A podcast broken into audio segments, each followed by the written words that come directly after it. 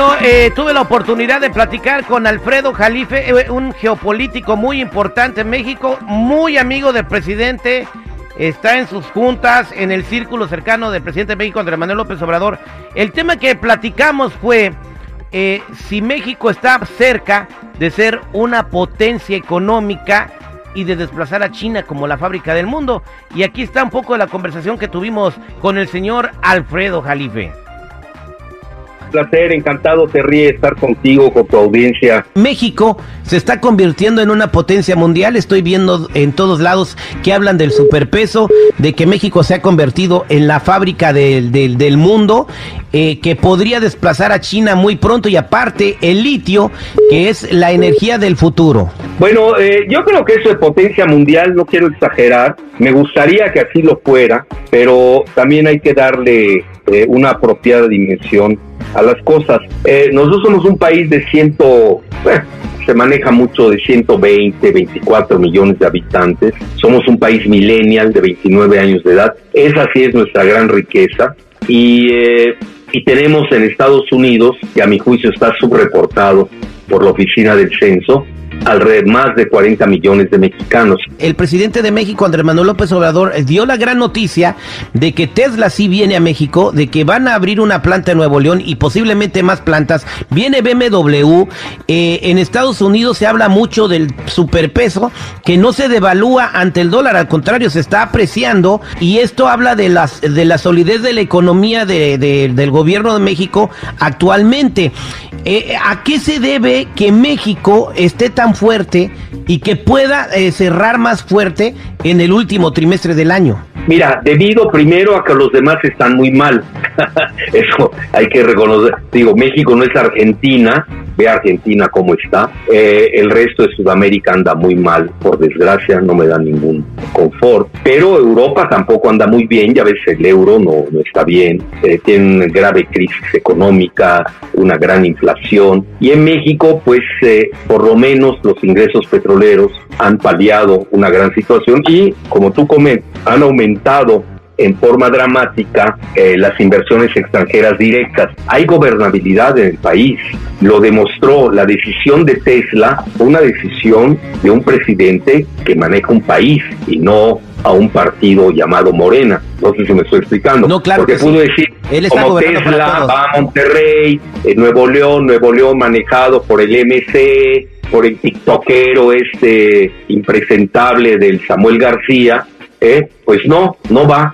Yo lo quiero en uno de mis estados morena.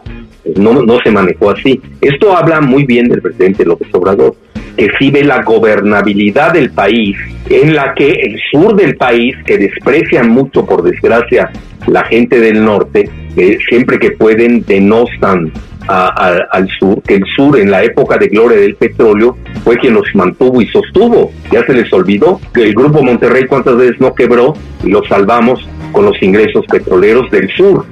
pues a eso quiero llegar, que si hay gobernabilidad del país, hay confianza, eh, eh, hay ingresos petroleros, ¿no? Y está ingresando inversión extranjera directa. Y esto, en resumen, te lleva a la convergencia de tener la segunda divisa más fuerte del mundo. Eh, exactamente, y, debemos sentirnos orgullosos.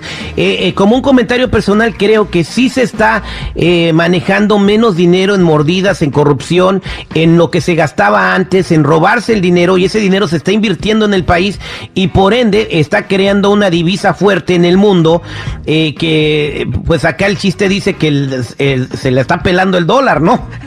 en el lenguaje, ah. en el lenguaje popular. Ahora, eso también indica eh, que sí hay un acuerdo para el famoso nearshoring. Acuérdate que en la época de la globalización se manejaba el offshore.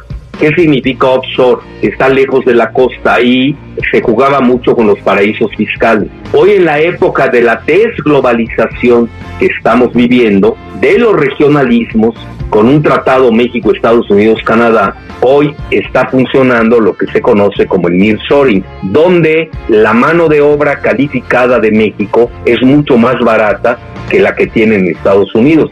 Te doy el ejemplo de grandes, eh, eh, pues yo diría, eh, ingenieros en sistemas y en cómputo que están en Zapopan, Jalisco. ¿Cuánto ganan en relación? Ese mismo ingeniero en sistemas en Silicon Valley ganaría 25 mil dólares al mes y en Zapopan gana 4 mil. Estás hablando que le pagan seis veces menos en México. Entonces ya ahí de entrada le conviene a esas empresas transnacionales de tener el nearshoring con un salario seis veces menor y que son los mismos, tienen la misma capacidad eh, que los indios eh, que hoy están eh, fulgurando en Silicon Valley.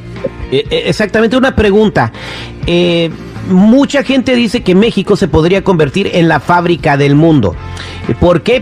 primero porque tiene... exagerado eso. eso está exagerado. Te voy a decir por qué no. México puede ser uno de los bastiones del TEMEC del Tratado México-Estados Unidos-Canadá. Ahora, que el Tratado México-Estados Unidos-Canadá sea uno de los tres principales bloques geoeconómicos del planeta, también es cierto. Es decir, hoy el TME está compitiendo con la Unión Europea, que no le está yendo bien, que está en crisis, pero todavía está muy lejos, dista del mayor bloque geoeconómico del mundo, que es el RCEP, del que no se habla.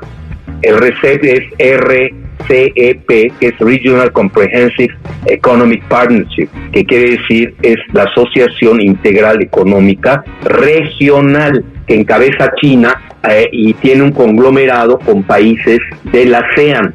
El ASEAN vienen siendo los 10 países del sudeste asiático. Entonces yo creo que sí, eh, sin duda alguna, eh, México se está beneficiando de esta neoregionalización, pero tenemos también cosas donde no nos ha ido bien. Por ejemplo, si tú revisas el artículo 19 del eh, Tratado México-Estados Unidos-Canadá, que es sobre el rubro de la tecnología, pues nos dieron una super paliza. Somos esclavos tecnológicos de Estados Unidos y de Canadá. En Canadá protestaron. Incluso hay un célebre artículo del Financial Times donde Canadá protesta por el maltrato que le da Estados Unidos en materia tecnológica, donde tú lo sabes hoy, todos los grupos de Silicon Valley son los que hoy gobiernan la bolsa de valores de Wall Street en su mayoría.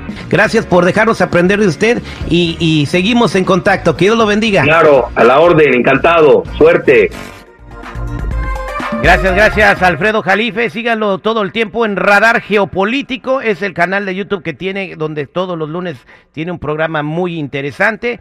Y bueno, más de esto lo van a poder ver en el podcast. Se tenía que decir con el Terry, una conversación de más de media hora hablando de muchos temas. México, potencia mundial, China, eh, Estados Unidos dejará de ser una potencia y más. Somos al aire con el terrible.